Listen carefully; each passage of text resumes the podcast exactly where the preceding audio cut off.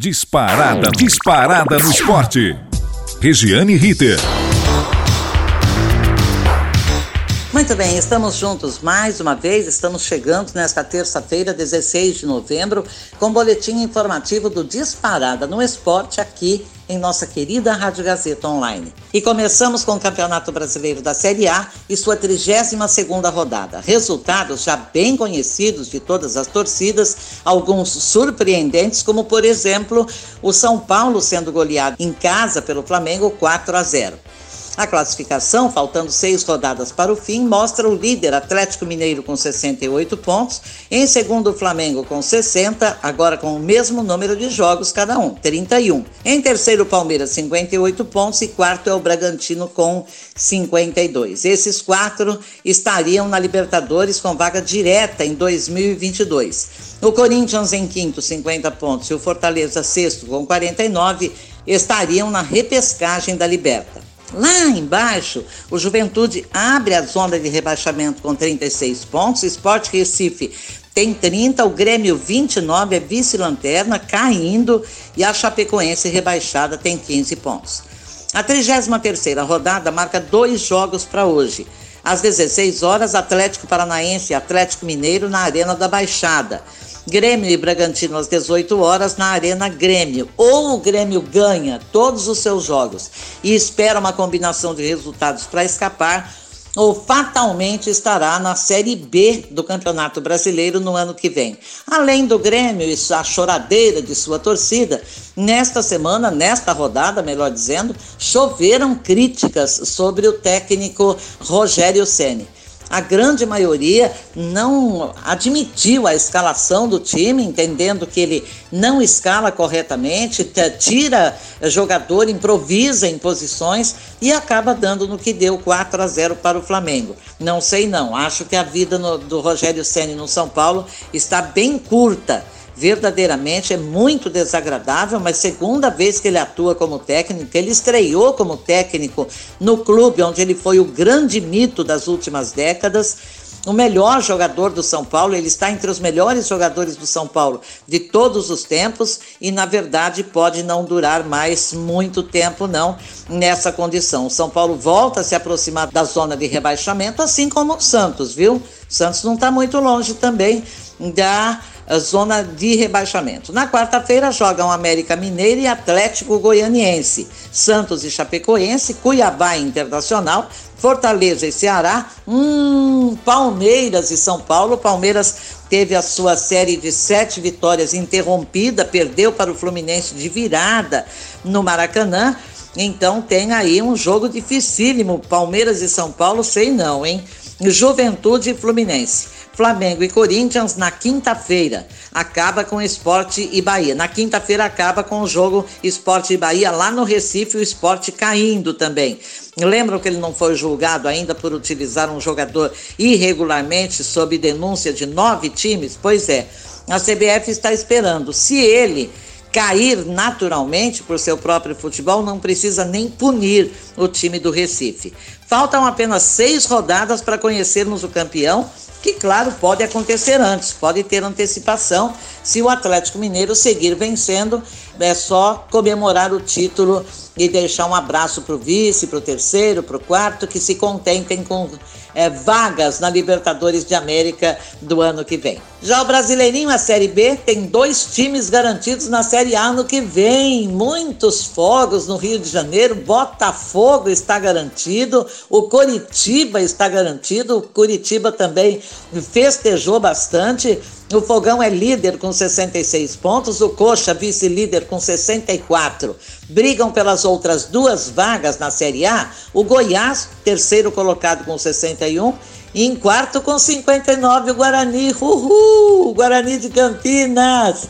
Tá aí voltando, esboçando nessa reta de chegada uma reação fantástica. Esses dois times, Goiás e Guarani, dependem só deles para voltar à Série A. E só tem mais dois jogos, só tem mais duas rodadas. Ainda com chances, se o Guarani e o Goiás tropeçarem, tem o Havaí 58, CRB 57, CSA 56 e remotíssimas chances, eu acho que deveria esquecer, o Náutico com 52. A nota triste da rodada, porque sempre entristece esse tipo de coisa, essa agressão gratuita que as pessoas fazem a outras pessoas que têm as mesmas esperanças, os mesmos desejos, as mesmas qualidades, porque não os mesmos defeitos. Afinal de contas, somos ou não somos todos iguais. A nota triste da rodada foi o árbitro do jogo Náutico e Sampaio Correia interromper o jogo aos 26 minutos do primeiro tempo, alegando ter ouvido gritos homofóbicos da torcida do Náutico quando o goleiro do Sampaio Correia, Luiz Daniel, ia cobrar tiro de meta. Pior, o juizão não relatou na súmula os gritos de homofobia. Ou seja, uma possível punição tem que partir do próprio STJD, o Superior Tribunal de Justiça Desportiva, baseado nas imagens, pode multar o Náutico. Se vocês se lembram, o Flamengo foi, semana, uma ou duas semanas atrás, multado em 50 mil reais por cantos homofóbicos na partida contra o Grêmio pela Copa do Brasil. Ano passado foi o São Paulo, multado em 30 mil reais pela mesma atitude da torcida em jogo com o Corinthians no Paulistão. Eu entendo que a punição é muito branda. O que são 50 mil reais para o Flamengo, 30 mil reais para o São Paulo? Nada. E a torcida não paga nada. A torcida que entoou os cantos homofóbicos, gritos de racismo, ela fica no bem bom. Sabe, aquele dedinho embaixo do braço, como quem diz que importa que a mula é manca. É absurdo, é verdadeiramente absurdo o que acontece em termos de impunidade este paísão maravilhoso, este país lindíssimo, até bem pouco tempo um dos grandes países do mundo para se viver. Trigésima e penúltima rodada do Brasileirinho começa quinta-feira e vai até segunda-feira. Quinta jogam Sampaio Correia e Cruzeiro. A última rodada será toda ela disputada no dia 28 um domingo, com os jogos rigorosamente no mesmo horário, quatro da tarde. Mas a CBF ainda pode mudar, alterar um horário ou até uma outra data, se, de acordo com a penúltima rodada, o jogo não valer mais nada para ninguém. Não interfere na vida dos dois clubes que jogam, não interfere na vida dos outros 18 clubes. Aí pode se mudar de horário para atender a televisão ou as emissoras de televisão que têm os direitos de transmissão das partidas da Série B. Muito bem. Mudando de assunto, a Libertadores de América Feminina começou com três times brasileiros: o Corinthians, a atual campeã ferroviária, e o Havaí Kinderman, que vinha de uma grande crise, quase fechou as portas lá de Santa Catarina. O Havaí caiu nas quartas de final a Ferroviária saiu nas semifinais, empatou ontem com o Santa Fé da Colômbia 1 a 1. O sonho do, do bicampeonato fica para a próxima e o Timão joga hoje com o Nacional do Uruguai, valendo vaga para a final. A final será disputada no Uruguai, depois de jogar toda a fase classificatória e mata-mata no Paraguai. Boa sorte ao Corinthians, é o time que representa o Brasil na Libertadores Feminina. A final já é no dia 21.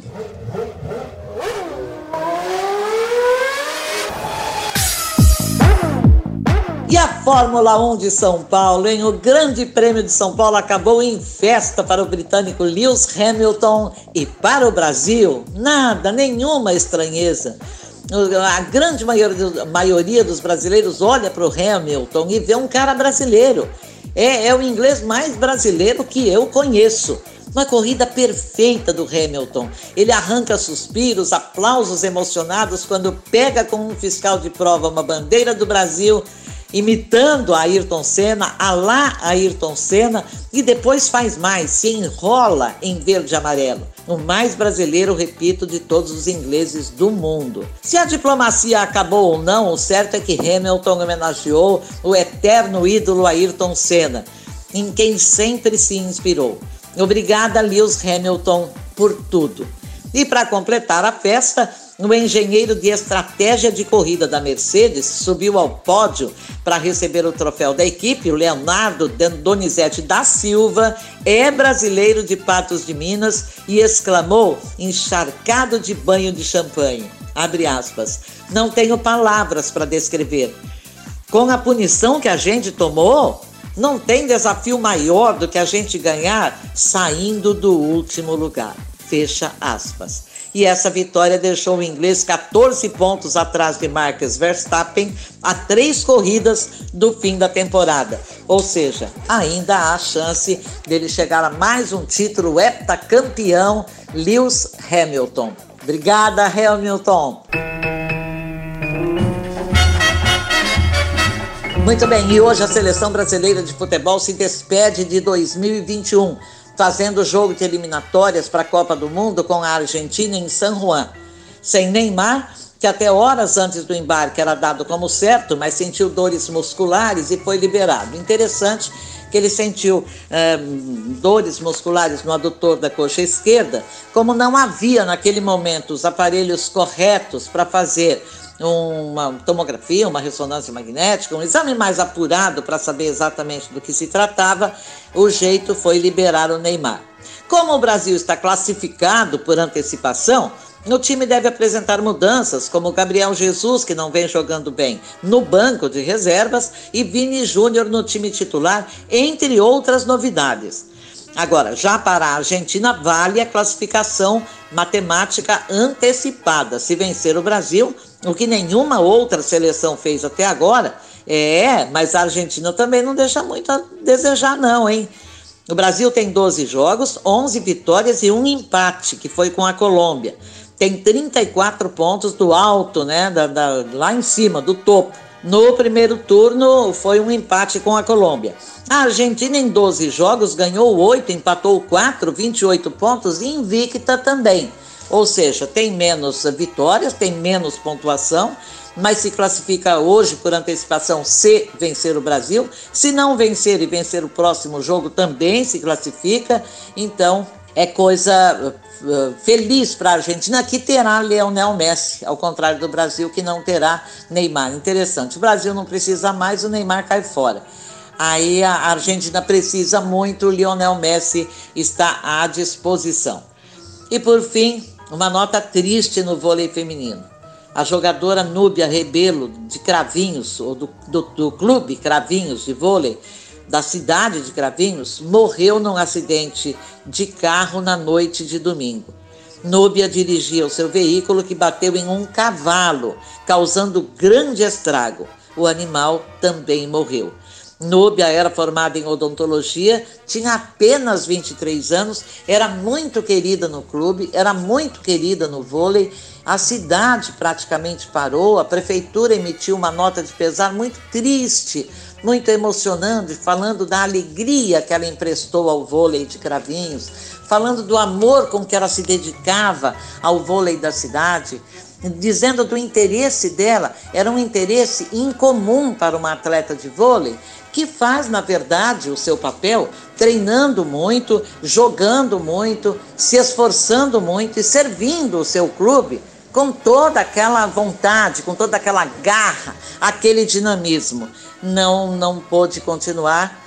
Ela foi brecada na vida aos 23 anos. Aliás, vi as fotos dela na internet, linda moça, muito sorridente, sabe aquele rosto bom aquele rosto de pessoa que gosta de pessoas e gosta do que faz. Nós lamentamos muito e nos solidarizamos.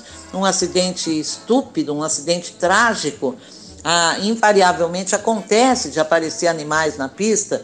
Não adianta buscar responsabilidades, buscar culpados. Ah, o dono do animal tinha que estar cuidando dele, não podia ter deixado sozinho, não podia ter deixado atravessar a estrada. Não é bem assim, né? Nós sabemos que se ele mantivesse o seu animal preso, é, se estivesse em segurança o animal, também, né? Porque também perdeu a vida, não teria acontecido. Será que não teria acontecido? E os fatalistas, o que dizem disso? Que um cavalo atravessou a pista para tirar a vida da jogadora de vôlei, a Núbia Rebelo, lá do Cravinhos? Não é bem assim. Vamos esperar que as pessoas compreendam, sejam um pouco mais humanas, não busquem sempre apontar o dedo e dizer o culpado é. A não ser que seja um absurdo, como o caso do goleiro Bruno, por exemplo, que mandou é, matar a sua ex-namorada. Dizem até que ele tinha encomendado que fizessem isso com o filho deles também, mas mesmo assim nós não viemos ao mundo para julgar e sim para sermos julgados. Lamentavelmente, essa notícia encheu de tristeza a cidade de Cravinhos e, evidentemente, quem da notícia toma conhecimento. Eu quero agradecer a todos pelo prestígio, pelo carinho, agradecer nossos queridos parceiros no comando da mesa de som, Agnoel Santiago Popó, feliz da vida, Flamengo goleando, hein, Popó? Tá chegando aí a final da Libertadores, dia 27 supervisão técnica de Robertinho Vilela, o corintiano, coordenação do professor Renato Tavares, não me falou o time dele, também não perguntei, nem sei se de futebol ele gosta. E o nosso diretor-geral da Faculdade Casper Libero e da Rádio Gazeta Online é outro professor, o querido Wellington Andrade. Fiquem com Deus, tenham uma ótima tarde, fiquem na paz e até amanhã. Regiane Ritter. Disparada no esporte.